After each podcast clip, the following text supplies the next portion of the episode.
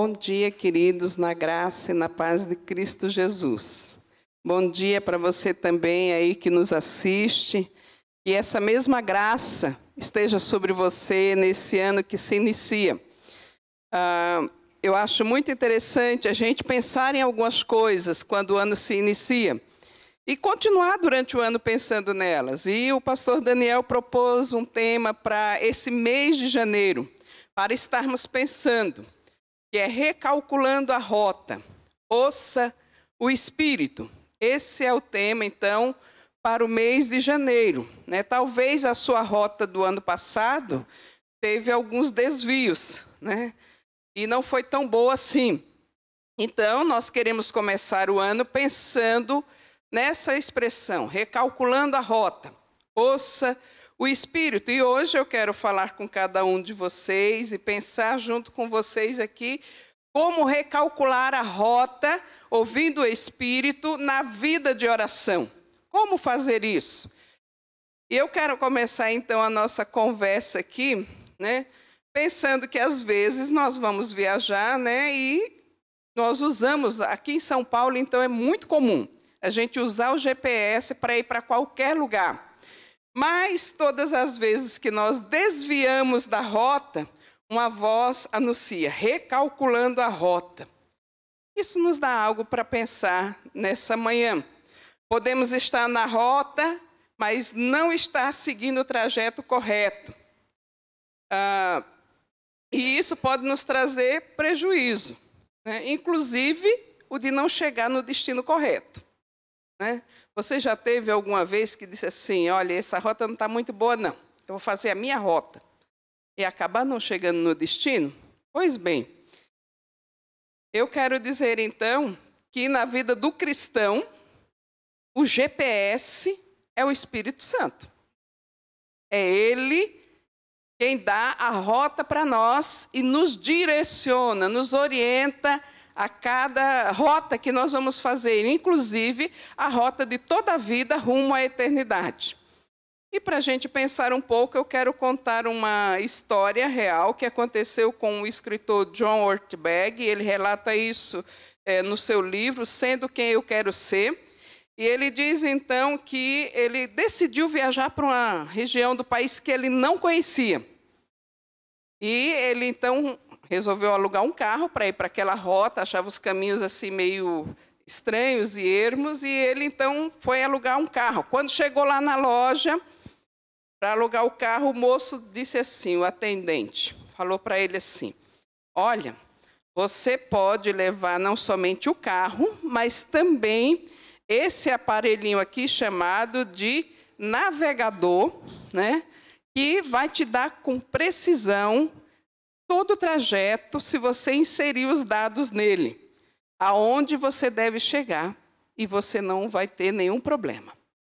Vai chegar exatamente no tempo e na direção que ele te orientar. E aí você insere lá os dados nele, ele vai te dizendo a rota, vai anunciando para você quais caminhos que você deve fazer. Muito bem. Ele olhou para o atendente e disse assim: Imagina. É claro que eu não quero e ainda vai me custar mais alugar isso daqui. É claro que eu sei chegar lá. Então, olha que coisa interessante aconteceu. Ele se sentia extremamente capaz. Não preciso disso. Não preciso. E aí ele vai para o estacionamento para pegar o carro dele. Quando ele chega lá no estacionamento, ele não encontra o carro. E aí ele volta, meio envergonhado, para o atendente da loja e diz assim: Você poderia ajudar eu a encontrar o meu carro, que eu não sei onde eu deixei no estacionamento? Ah, e tem mais um detalhe. Pode colocar aquele aparelhinho de navegação para mim também aí no carro? Vou precisar dele. Então, começa a viagem dele com a sua família, com a sua esposa especialmente. Só que num determinado trajeto, gente, o que é mais engraçado é que às vezes a gente está lá no GPS, mas você decide não seguir ele. Foi o que aconteceu com o Ortberg. Ele chega então numa certa altura e ele fala assim: Ah, esse navegador aqui, ainda com voz de mulher, ele deve estar tá errado. Eu estou achando que não é por aqui. E aí tinha uma bifurcação, e nessa bifurcação o GPS estava dizendo: pegue a sua esquerda. Ele falou: ah, não, essa voz deve estar muito errada. Ele foi e pegou o contrário, pegou para a direita. Ele continuou andando, andando, andando, andando, até que a uma certa altura ele se percebeu que ele estava perdido. Imagine o que, que aconteceu com a esposa dele, que estava gargalhando ao lado dele, toda feliz, dizendo assim: está vendo, não ouviu a mulher do GPS? Se perdeu na rota. E ele ficou então envergonhado com aquela situação, ligou de novo o aparelho, que ele não queria aquela mulher falando na, na cabeça dele, ligou o aparelho novamente e o aparelho disse assim: recalculando a rota educadamente. Quando for seguro, faça uma curva em U.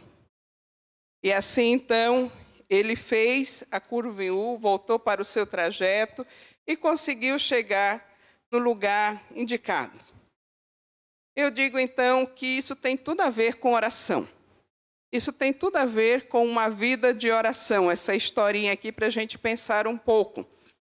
Deus jamais é vingativo e ele não quer o nosso mal, muito pelo contrário, ele quer o nosso bem e ele não é mal educado.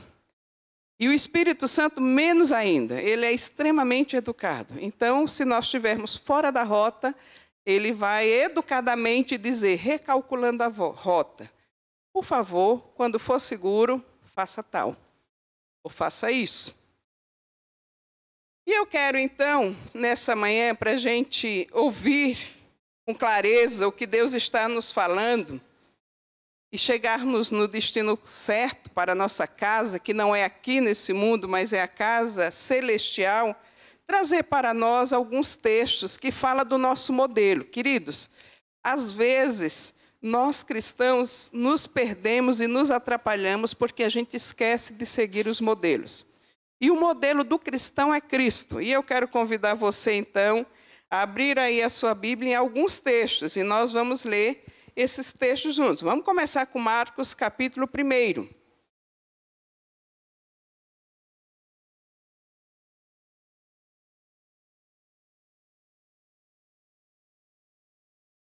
Versículo de número 12. Marcos, capítulo 1, verso 12.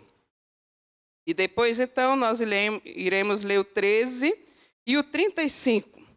Diz assim, Marcos, capítulo 1, verso 12. E logo o Espírito o impeliu ao deserto, onde permaneceu quarenta dias, sendo tentado por Satanás. Estava com as feras, mas os anjos o serviam. E aí o 32. À tarde, ao cair do sol, trouxeram-lhe a Jesus todos os enfermos e endemoniados. 32 não, queridos, 35. Tendo-se levantado alta madrugada, saiu e foi para um lugar deserto, e ali ele orava. Vamos ver também Lucas, capítulo 6, verso 12 e 13.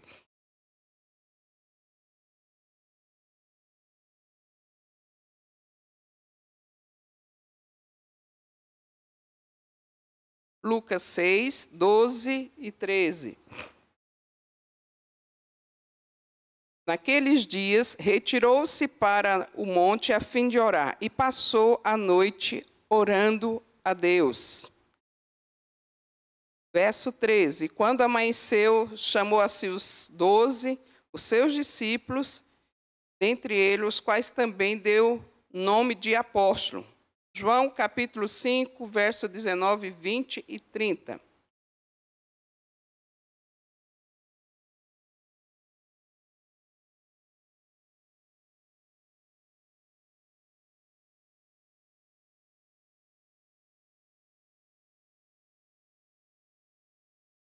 Então lhes falou Jesus: Em verdade, em verdade vos digo que o filho nada pode fazer de si mesmo, senão somente aquilo que vir o Pai fazer. Porque tudo quanto este fizer, o filho também semelhantemente o faz. Versículo de número 20. Porque o Pai ama o filho e lhe mostra tudo o que faz, e maiores obras do que estas lhe mostrará, para que vos maravilheis. Versículo de número 30. Eu nada posso fazer de mim mesmo. Na forma porque ouço e julgo, o meu ju juízo é justo, porque não procuro a minha própria vontade, e sim a daquele que me enviou. Veja bem, esses versículos todos aqui mostram esse exemplo para mim e para você. Primeiro, Jesus, após ser batizado, ele é impelido pelo Espírito a ir para o deserto. Então, nós poderíamos pensar assim: puxa vida, se Jesus, que é o Filho de Deus, ele precisou do Espírito Santo para o impelir a fazer algo, quanto mais eu e você. Você não acha que é coerente nós dependermos do Espírito Santo de Deus para então termos uma trajetória segura na nossa vida? E ele faz isso não só uma vez, mas diversas vezes ele se retira e ele passa a noite em oração. Ele passa a noite buscando direção. Em outros momentos, mostra o texto bíblico que ele diz assim: Olha, eu não faço nada de mim mesmo. Eu só faço aquilo que eu vejo meu pai fazendo. Eu sou o modelo, vocês precisam seguir. Então, para mim e para você, nós podemos dizer para todo que é cristão que a base da nossa vivência é o próprio Cristo, como ele fazia as coisas, como ele ouvia o Pai, eh, para as diversas situações, inclusive para as situações mais críticas e mais difíceis. Por exemplo, escolher os doze. Os doze discípulos, aqueles que iriam seguir com a sua tarefa aqui na terra enquanto ele tivesse já ido junto ao Pai. Então, eu e você precisamos ouvir ao Pai através do Espírito Santo para tomadas de decisões, mesmo as mais simples, mesmo as mais corriqueiras, porque todas as vezes que nós não ouvimos a Deus para a tomada de decisões, nós ficamos enroscados.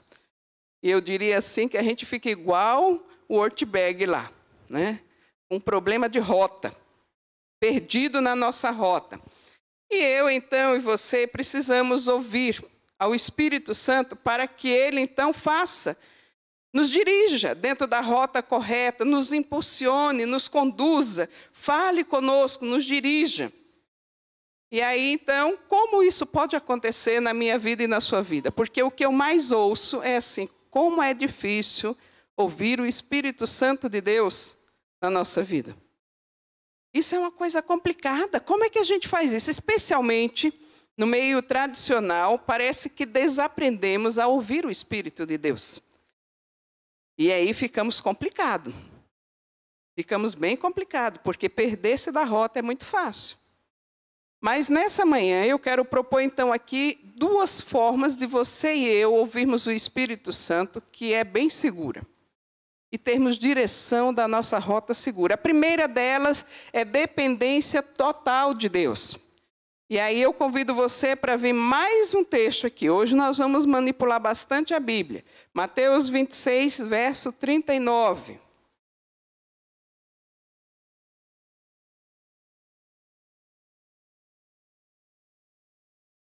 Diz assim: Adiantando-se um pouco, prostrou-se sobre o seu rosto, orando e dizendo: Meu pai, se possível, passe de mim este cálice. Todavia, não seja como eu quero, e sim como tu queres. Isso aqui, para mim, é um exemplo claro de dependência plena e total de Jesus em Deus, através do Espírito Santo. E eu e você, então, podemos pensar um pouco sobre qual era esse cálice que Jesus estava para tomar.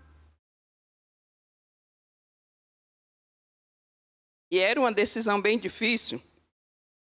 O cálice que Jesus estava aqui para tomar era a sua morte física. Pense que você está indo para o abatedouro. Que decisão difícil. Não quero isso. Eu imagino que nenhum ser humano normal quer morrer. Esse era o cálice que Jesus estava aqui para tomar. E ele então vai na presença do Pai e ele diz assim: Contudo, não seja feita a minha vontade, mas a tua. Isso para mim é um exemplo muito claro de dependência de Deus, da força de Deus e do poder de Deus, que podia trazer então para Jesus a convicção do que ele estava fazendo. Eu até estava, quando eu estava escrevendo, eu lembrei aqui de uma coisa que a Cláudia sempre fala, né? É claro, já havia um combinado entre eles antes, né? Ele sabia do combinado, né? Ele sabia do combinado com o pai, que ele iria morrer, mas não ficaria naquela situação. No terceiro dia ele iria ressuscitar. Só que, queridos, vamos lembrar, ele aqui era plenamente homem, ser humano. Ele sabia que quando você corta um dedinho dói, quando você trupica nas coisas dói. Ele sabia de tudo isso. E ele não estava desprovido dessa humanidade, muito pelo contrário, ele era pleno nessa humanidade. Então, ele precisava confiar de que aquilo que já havia sido combinado com o pai estava tudo ok e iria acontecer. Mas o problema, queridos, é que eu e você fomos criados num mundo que, sobre a pretensa uh, justificativa de que nós precisamos ter interdependência, de sabermos nos virar na vida, uh, nós fazemos o contrário, ensinamos as pessoas, e o mundo ensina isso, a ter uma total independência. Não dependa de nada, não dependa de ninguém. Seja você mesmo. E a gente escuta tantas frases assim. Seja você o dono da sua história. Seja você aquele que faz isso. Seja você aquilo que faz aquilo. E nós crescemos sobre essa premissa. E como isso traz prejuízo para nós. Então, ao encontrarmos com Cristo, ao encontrarmos com o Evangelho da Graça, nós ficamos assim: ah, será que é bem isso? Né? Bom, eu fui ensinada a desconfiar de tudo. Então, como assim eu vou confiar num combinado de Deus comigo que ele já fez antes da fundação do mundo? Ele fez esse combinado em relação à minha vida e eu tenho que confiar nesse negócio que eu nem estou vendo, que eu nem estou tocando. Como isso é difícil? Então, algumas coisas acontecem comigo e com você que nos leva a pensar de formas diferentes. A primeira delas, eu costumo dizer que é o orgulho. Eu dou conta sozinho, pode deixar comigo, sou o cara. Né? Eu me basto. Pode deixar, não precisa nada de Deus, nem de ouvir o Espírito. Eu mesmo vou fazer, eu sei como fazer as coisas. Afinal de contas, eu já passei a vida inteira aprendendo né, a fazer todas as coisas. O orgulho faz isso. Com qualquer ser humano. Eu dou conta. Mas não dá, não, viu? Isso é só uma, uma mentira e um engano que depois a gente se estabana todo. Foi o que Ortberg falou. Imagina que eu não sei chegar no meu destino. Eu dou conta. Não preciso de um navegador. Outra coisa, outra característica que é muito presente em nós é a questão do medo. E aí eu quero mexer um pouco com o Leandro, porque quando eu coloquei isso daqui, eu lembrei de você, Leandro. E vai que Deus me fala alguma coisa que eu tenho que fazer que eu não quero fazer. Aí o negócio fica difícil. Né? Fica muito complicado. E o medo nos paralisa. Dessa dependência de quem é Deus, do seu amor, do seu combinado conosco, da sua graça, que diz assim: você vai chegar ao seu destino seguro. Confie que eu estou no comando aqui. Você não precisa fazer por você mesmo. Mas talvez seja um outro momento em que você diga assim: olha, Gisele, eu não tenho problema hoje com orgulho, estou tudo ok, não tenho problema com medo, mas eu estou com pressa, eu tenho muita coisa para fazer. Estou muito ocupado, estou correndo muito, não dá tempo de parar para esse negócio de ouvir a Deus em oração através do Espírito Santo. Eu tenho tanta coisa para fazer, tantas tarefas, a minha agenda está tão lotada, você não tem ideia de como é isso. Então eu não tenho esse tempo para parar e ouvir, como Jesus fazia uma noite inteira, um dia inteiro. Nossa, quanto tempo! Imagina quanta coisa eu posso fazer num dia inteiro. E aí, é, tem um outro autor que esses dias eu estava lendo, é o Josué Campanhã. Estava lendo um livretinho dele chamado O Tempo, a Agenda e o Foco. E ele diz assim: quando Deus soletrou a palavra amor, ele estava pensando e dizendo tempo. Se você não tem tempo para ouvir a Deus, você tem tempo para se estabanar fora da vontade de Deus. Outra característica é a vergonha. Imagina, eu vou ter que me expor, falar o que está acontecendo comigo, é, contar para Deus quais são as minhas dificuldades, como é que eu preciso de orientação para isso ou para aquilo. Não, isso é demais para mim. Né? Não gosto de me expor. Afinal de contas, nós fomos criados aprendendo a esconder tudo. Né? A primeira coisa que a criança faz, ela está lá fazendo a arte. Aí você chega e ela fala assim: não fui eu. Ela quer se esconder daquilo que ela está fazendo que não é bom, não é adequado. E assim nós vamos crescendo. E por último, eu poderia dizer e resumir que todas essas coisas se resumem em uma palavra só: pecado.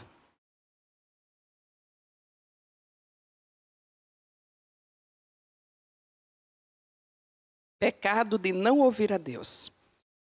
Pecado de não atentar para o que Ele está dizendo. E pecado, queridos, aqui é errar o alvo, sair fora da rota. Então, o que precisa acontecer? Eu preciso reconhecer, confessar. E aí então o meu coração e o meu ouvido vai estar pronto. Pronto para ouvir Deus dizendo assim para mim: estão perdoados os teus pecados. Agora eu falo contigo. Agora eu vou te revelar. Mas talvez você me diga assim: mas eu já faço isso. Toda semana eu separo um dia da semana que eu vou lá na igreja, no domingo pela manhã. E aí eu gasto uma hora, uma hora e meia naquele culto. Tem dia que o culto não é nem interessante. Ou seja, aqui presencialmente, ou seja, através é, das mídias, eu gasto aí uma hora, uma hora e pouco, ouvindo uma palavra, uma mensagem. E isso, então, é uma direção que eu recebo para a minha semana toda. E está tudo certo. Tudo combinado. E aí eu pergunto para você: você se alimenta uma vez só por semana? Os seus relacionamentos, você mais íntimos e mais profundos, você tem uma hora, uma hora e meia para investir neles? Já pensou no que, que vai acontecer com apenas uma hora, uma hora e meia de investimento do seu tempo em todos os relacionamentos mais significativos? Que você tem? E uma vez só por semana, hein? Não é todo dia, não. É só uma vez por semana. Então eu digo para você: para cultivar um relacionamento com Deus, é preciso de continuidade. Não esporadicamente. Não uma vez ou outra. Não uma vez por semana. Mas todos os dias um relacionamento contínuo. E aí eu convido você para mais um texto. Você já entregou? Já ouviu sobre a entrega? E agora então, vamos ver um pouco sobre esse relacionamento. Marco, Mateus capítulo 26, versículo de número 36. Mateus 26, 36.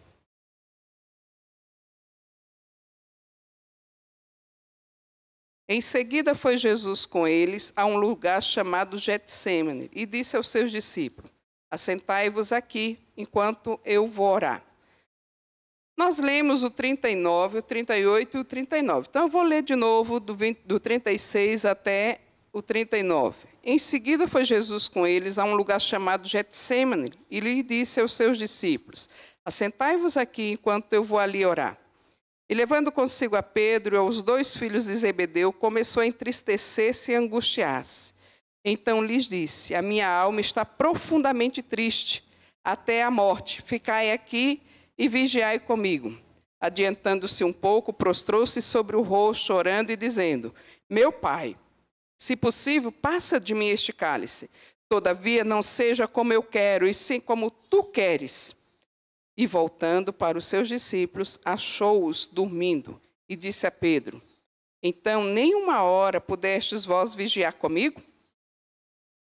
Eu acho interessante porque esse mesmo texto aqui, lá no Evangelho de Lucas, no capítulo 22, versículo 39, ele traz uma expressão logo no início aqui, onde está escrito: Em seguida, ele fala assim: como de costume, portanto, mostra para mim e para você uma rotina, um hábito diário que Jesus tinha de ir falar com o Pai. Jesus vai com os discípulos para o monte para orar. E essa expressão, como de costume aqui, ela fala muito comigo. E eu espero que fale com você também e você possa avaliar. Jesus então sabia ali qual era o cálice e ele decide então cumprir a vontade do Pai dentro então de uma dependência total e plena naquilo que ele já tinha combinado com ele, ele sabia que ele podia caminhar seguramente até a cruz porque havia um combinado de Deus para com a vida dele. E agora então Jesus vai e mostra para mim e para você no início desse texto, dizendo assim, como de costume. Qual era o costume de Jesus? Era separar esse tempo para estar com o Pai, para ouvir o que o Pai tinha a dizer. Mas talvez eu e você tenhamos um conceito errado do que é ouvir a Deus através da vida de oração. Talvez o conceito que eu e você tenhamos sobre o que é uma vida de oração é um negócio de uma lista, né? Igual aquelas listas de supermercado. Então você chega lá, orar pela dona Ismaélia pela saúde. Aí você tica lá. Aí você chega a orar pela volta dos irmãos que estão de viagem da igreja. E você tica. Senhor, abençoa os irmãos que estão de viagem. Né? Abençoa a sua volta. Aí você chega e fala assim: não, orar pela dona Júlia, pela saúde da dona Júlia. Orar pela saúde de dona Pauline. E aí você vai vindo naquela lista, né? Uma lista assim, e eu, eu acredito que no preço que está hoje as coisas, que eu acho que com 5 ou 6 mil reais você não compraria no mercado, porque é imensa. Tem tantos itens ali, você só vai ticando, ticando, ticando, ticando. Aí no final você fala assim: em nome de Jesus, amém, é o enter. Puxa vida, que vida de oração mais cansativa, não? Desgastante. Não é isso que eu estou falando. E não é esse conceito. Então, vida de oração, se você faz isso, não é isso. Tá? E Jesus não mostrou isso no seu exemplo para nós. Uma outra coisa que às vezes a gente acha que é algo enfadonho. Nossa, vou fazer uma expressão dos Adola, né? Nossa, as horas orando, 24 horas orando, ai, só de ouvir eu estou cansado. Né? Só falando, falando, falando, falando, não para não, não cansa. Não é isso, vida de oração. Vida de oração é um diálogo entre duas pessoas que têm expectativas tremendas desse encontro. Pense como algo que você deseja muito encontrar uma pessoa, que tem muitas coisas para falar para essa pessoa e que sabe que essa pessoa tem muitas coisas para falar para você. Puxa vida, eu ficaria com muita expectativa desse encontro. Eu iria para esse encontro assim, puxa vida, o que será hoje que fulano vai trazer para o nosso diálogo, vai trazer para a nossa conversa. Eu acho interessante nas relações de discipulado individual, porque a gente tem um meio que um roteirinho. Ali a gente tem um livro que está lendo, alguma coisa assim, é algumas perguntas-chave, que é como é que você está, como é que foi a semana, mas você vai com aquela expectativa. O que será hoje que o fulano vai trazer para mim dentro da nossa conversa? O que eu vou ganhar com esse encontro e o que eu vou dar nesse encontro? Qual é o presente que a gente vai trocar nesse encontro? É bem diferente, não é não? De uma listinha com enter, do negócio enfadonho. Ai, meu Deus, não vejo a hora de eu ir embora. Ai, que encontro chato. Realmente, se o seu encontro for uma lista, ou só você falando, que encontro chato. E tem gente que é assim, só fala. Né? Precisa ouvir. Ouvir quem está falando. E a vida de oração para ouvir a direção para o seu dia a dia, para o seu ano, para o seu mês, para a sua semana, é um diálogo. Não é outra coisa. Então, Jesus mesmo mostra isso no seu exemplo aqui, não somente aqui nesse texto, mas também a gente pode encontrar isso lá no texto de João, no capítulo 11, versículo 41, 42, quando ele está lá visitando as duas amigas dele, Marta e Maria, e o seu irmão, que já estava sepultado há quatro dias. Ele vai e diz assim: Pai, eu te dou graças porque o Senhor sempre me ouves. Sei que o Senhor me ouvistes e sei que o Senhor sempre me ouve. Que coisa gostosa. Quando você vai para um encontro com alguém que sabe que a pessoa vai te ouvir. Como é bom isso? Gente, hoje em dia ninguém quer escutar ninguém. As pessoas estão aí numa pressa tremenda, como eu falei lá, todas aquelas características, um monte de outras coisas aqui no seu coração e na sua vida que elas não estão dispostas para ouvir ninguém. E você ir para um encontro com a convicção de que você vai ser ouvido. Que coisa boa, não? Que coisa confortável. Para mim é confortável. Eu sei que a pessoa vai me ouvir, a pessoa não está ali para me criticar, a pessoa não está ali para me julgar mas está ali para moldar a minha vida naquele encontro.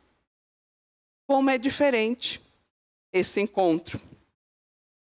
E aí, queridos, eu vou dar aqui uma pequena regrinha que eu uso nos meus encontros diários com Deus e que eu espero que sirva também para você.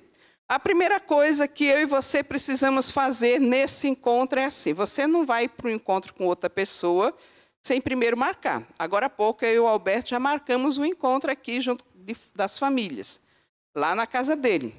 Olha, já estou até contando para a esposa dele assim, ao vivo e a cores. Nós marcamos um encontro lá na casa dele. Tem o dia e tem o horário desse encontro. Então, talvez a sua vida realmente é muito corrida, tenha muita atividade, mas você precisa separar no seu dia um horário e um lugar. Ah, eu vou fazer esse encontro. Bom, seja criativo. Como é que é o seu dia? Ah, o meu dia é muito corrido, Gisélia. Eu passo só no trânsito, eu passo duas horas. Então faça desse encontro de duas horas enquanto você está dirigindo. Ah, você não vai ter muita coisa para fazer, só vai dirigir. Então faça seu encontro ali. Não, mas eu quero um outro tipo de encontro, mais silencioso, que eu quero ouvir com muita atenção, com muito cuidado. Então reserve um lugar para você estar com ele. Aí eu só tenho 15 minutos. Então reserve esses 15 minutos e faça ele da forma mais tremenda que possa existir para você e para ele, não como algo enfadonho. Porque talvez se fosse uma lista aí, que nem eu falei, de 5 mil reais, em 15 minutos você não ia dar conta.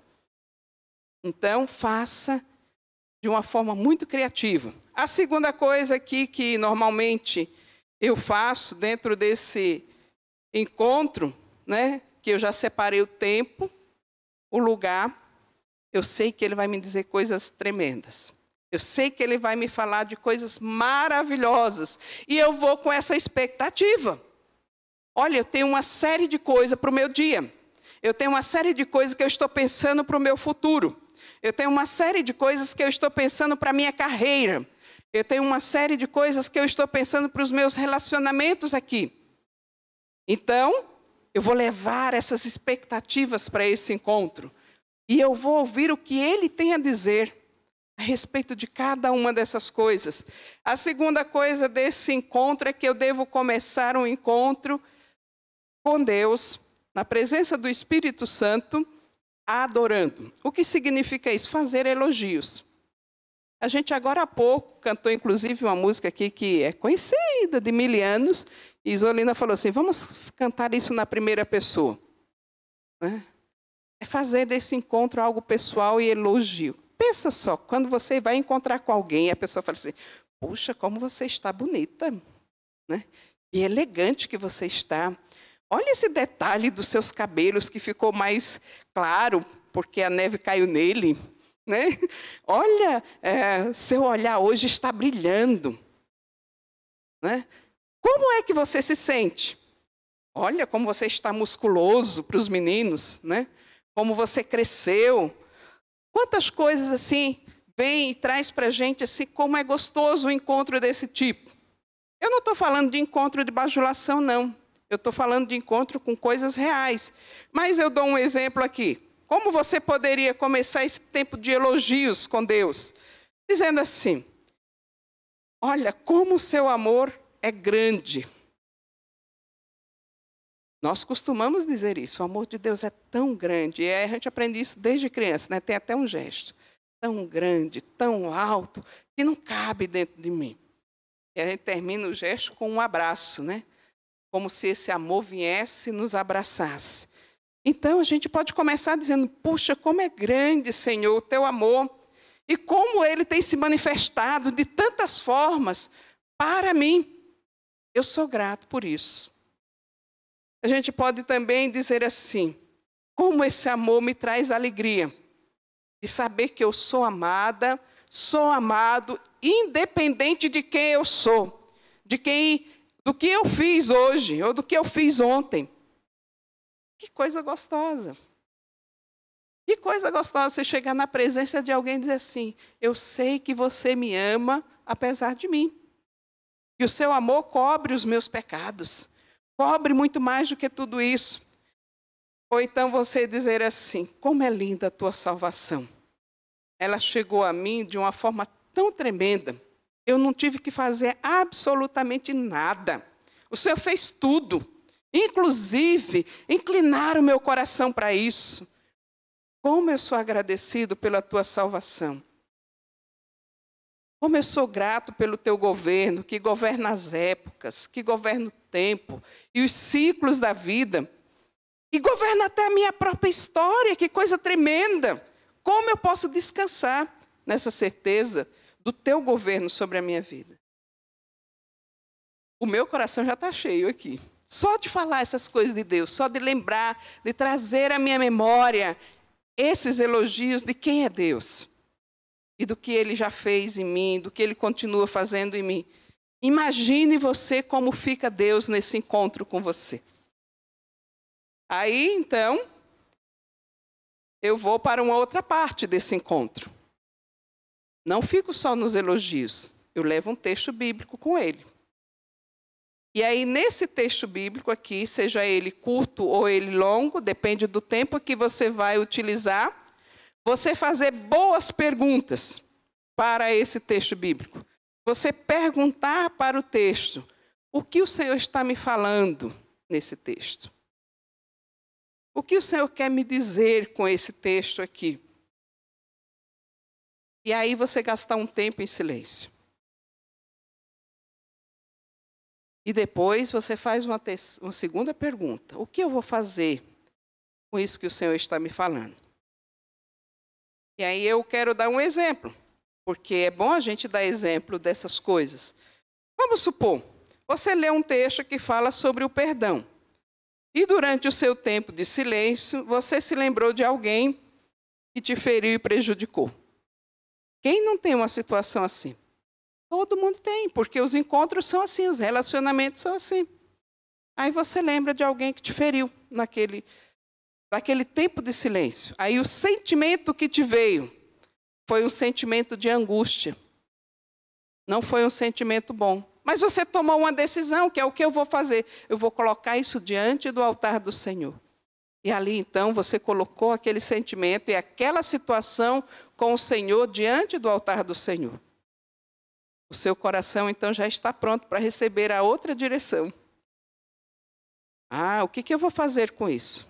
Ah, eu vou falar com essa pessoa. Ah, Gisélia, mas essa pessoa já morreu. Ah, o Espírito Santo é muito criativo, gente. Não pense que o Espírito Santo é igual a gente bobo, não.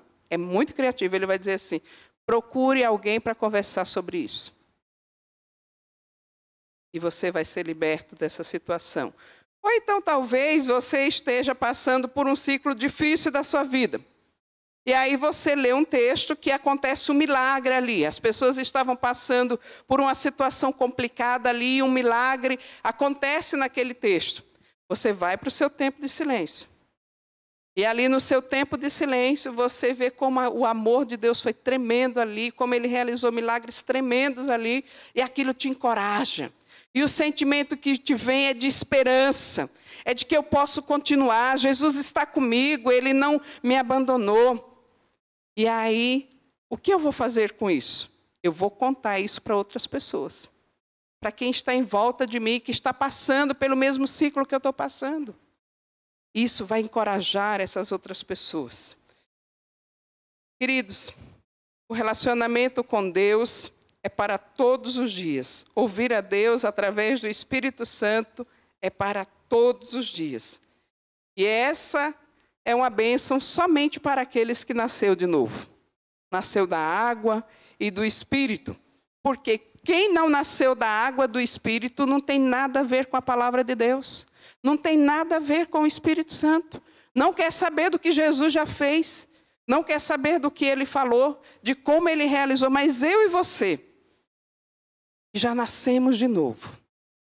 Ele nos convida a esse relacionamento diário para desenhar as rotas seguras para nós em todo o nosso dia e nós termos a certeza do destino correto. E assim, então, nós podemos não somente experimentar isso pessoalmente, mas levar isso para outras pessoas, porque tem uma terceira parte desse tempo. Olha, eu comecei então o meu tempo aqui com Deus, separando aquele horário, aquele lugar, falando com Ele aqui, fazendo elogios a ele. Depois eu fui para um texto bíblico, ele falou comigo, ele me deu direção. E agora, só existe eu no mundo? Não, com certeza você deve ter uma lista de pedido aí. Uma lista por quem orar. Então, esse é o tempo de você colocar essas pessoas diante do altar do Senhor. E o apóstolo Paulo, em Efésios capítulo 3, versículo 14 a 21, nos dá um modelo de como nós devemos orar por cada cristão orar por cada vida. E ele diz assim: vocês devem orar para que os santos sejam fortalecidos com o poder do Espírito Santo. Às vezes, os santos estão pedindo coisas que não têm a ver com o poder do Espírito Santo. Mas quando eu e você oramos para que esses amados sejam fortalecidos com o poder do Espírito Santo, eles podem passar qualquer situação.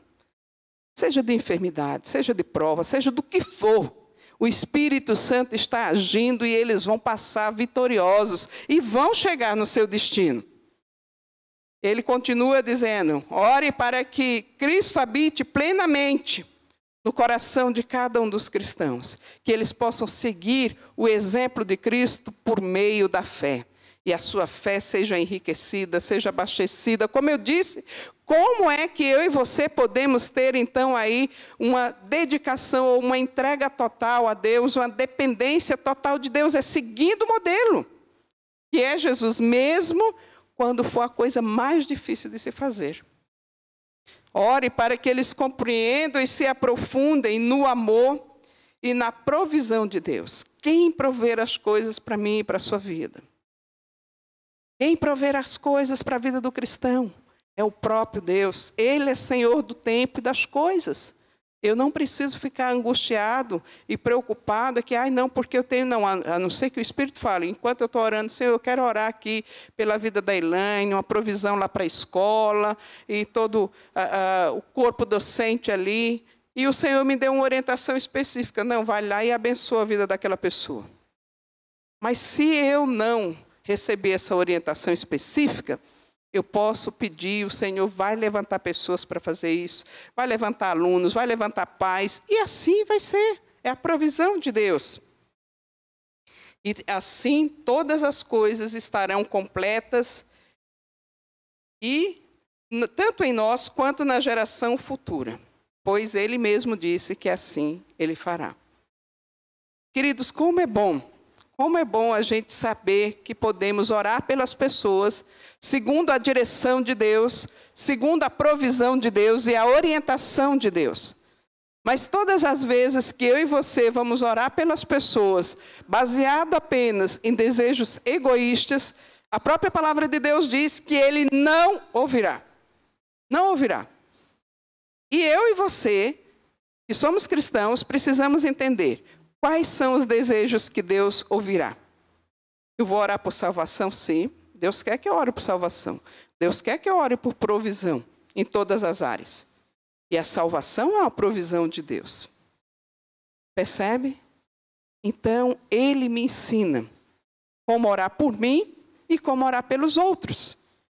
E esse peso, essa carga que advém da oração enquanto eu oro, ela também permanecerá sobre o altar do Senhor.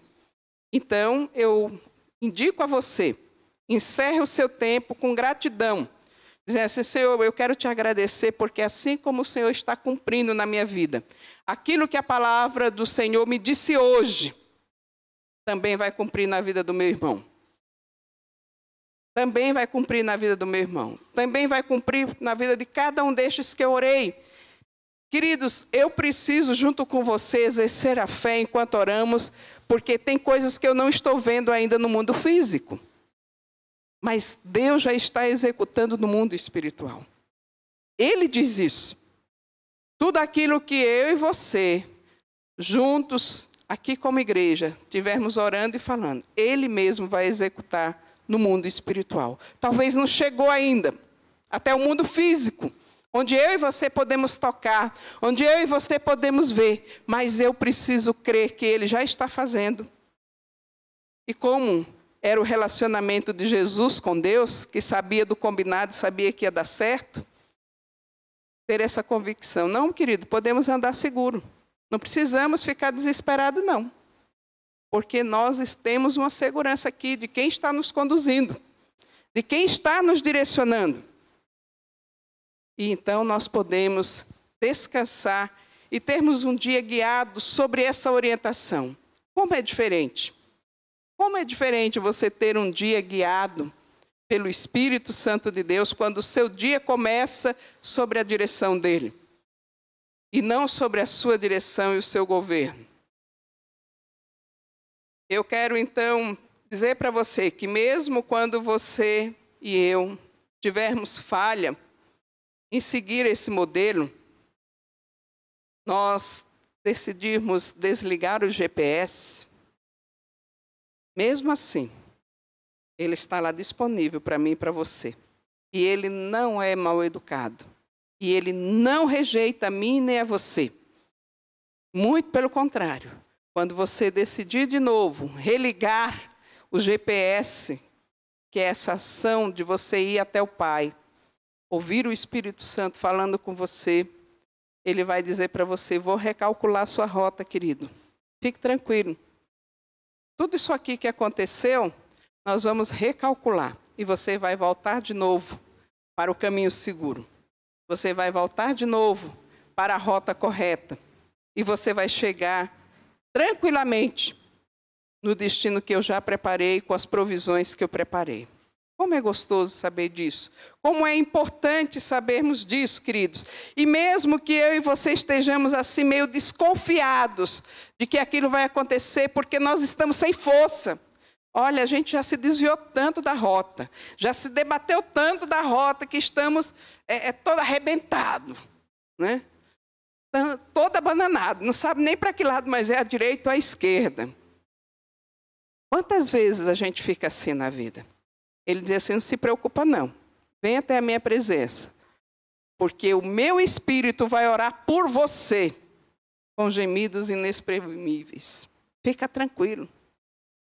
Venha, venha, que eu vou orar por você.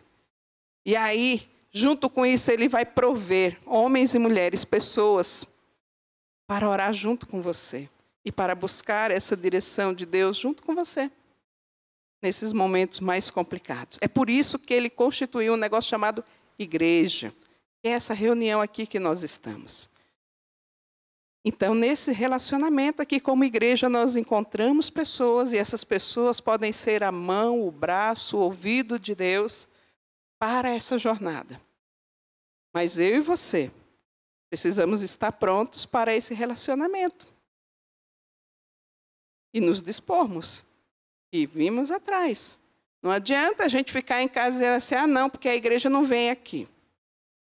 Eu ouvi um dia uma irmã falando assim, ah, eu sinto tanta falta de visita, mas eu entendo, eu também nunca visitei ninguém. Eu falei, que bom que a senhora entende. Porque o relacionamento é uma via de mão dupla. Ele não acontece sozinho. É uma via de mão dupla. Então, o meu convite para você hoje, queridos, é para que você leve a sua própria vida na dependência de Deus. A dependência do Espírito de Deus.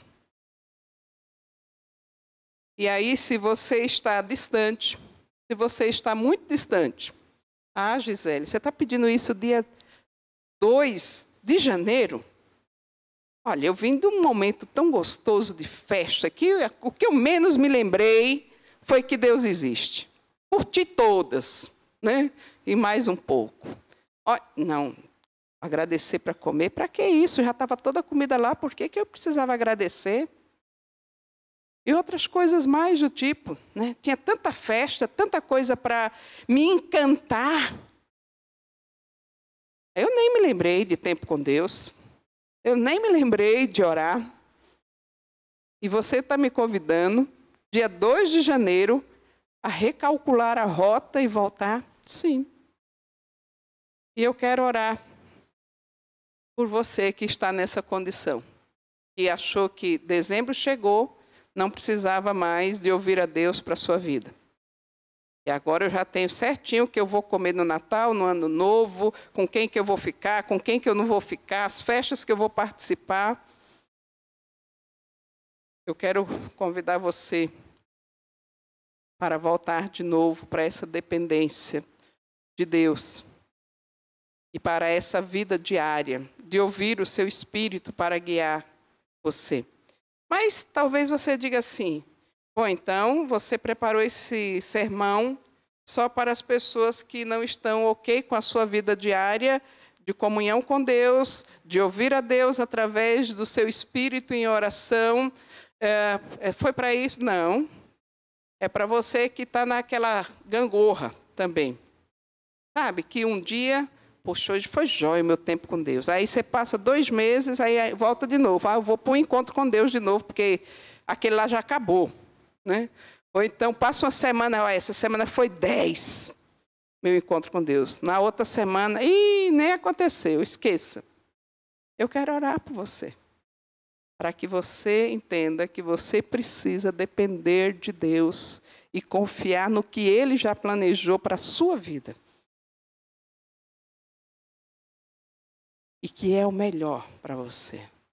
Mas também eu quero orar por aqueles uh, que entendem assim, não, eu estou ok com a minha vida diária, é, tenho ouvido o Senhor, Ele tem falado para mim todos os dias, eu tenho continuamente ouvido o que Ele está me dizendo e tenho colocado em prática, então eu quero orar também por você, para que você seja encorajado a não somente colocar em prática, mas levar outros na sua companhia colocar em prática também.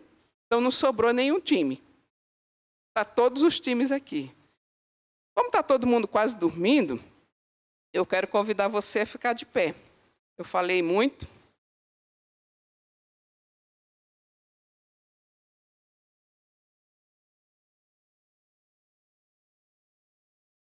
E você vai pensar de pé. Qual é a condição que eu estou?